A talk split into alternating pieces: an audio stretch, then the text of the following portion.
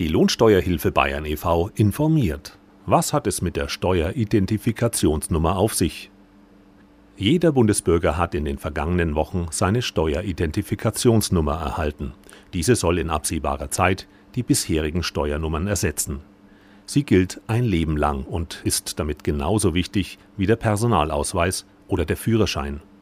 Die neue elfstellige Zahl muss künftig bei allen Anträgen und Erklärungen angegeben werden, die die Einkommenssteuer betreffen.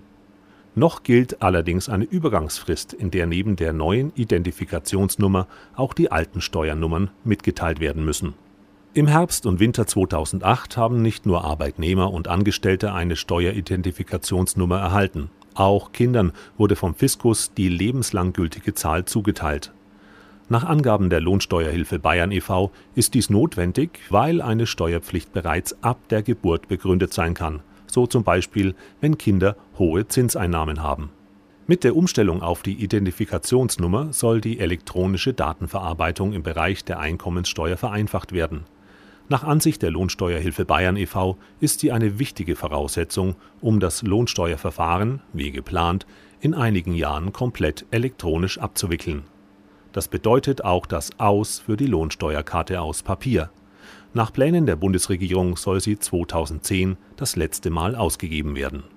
Mehr Infos zum Thema unter www.lohi.de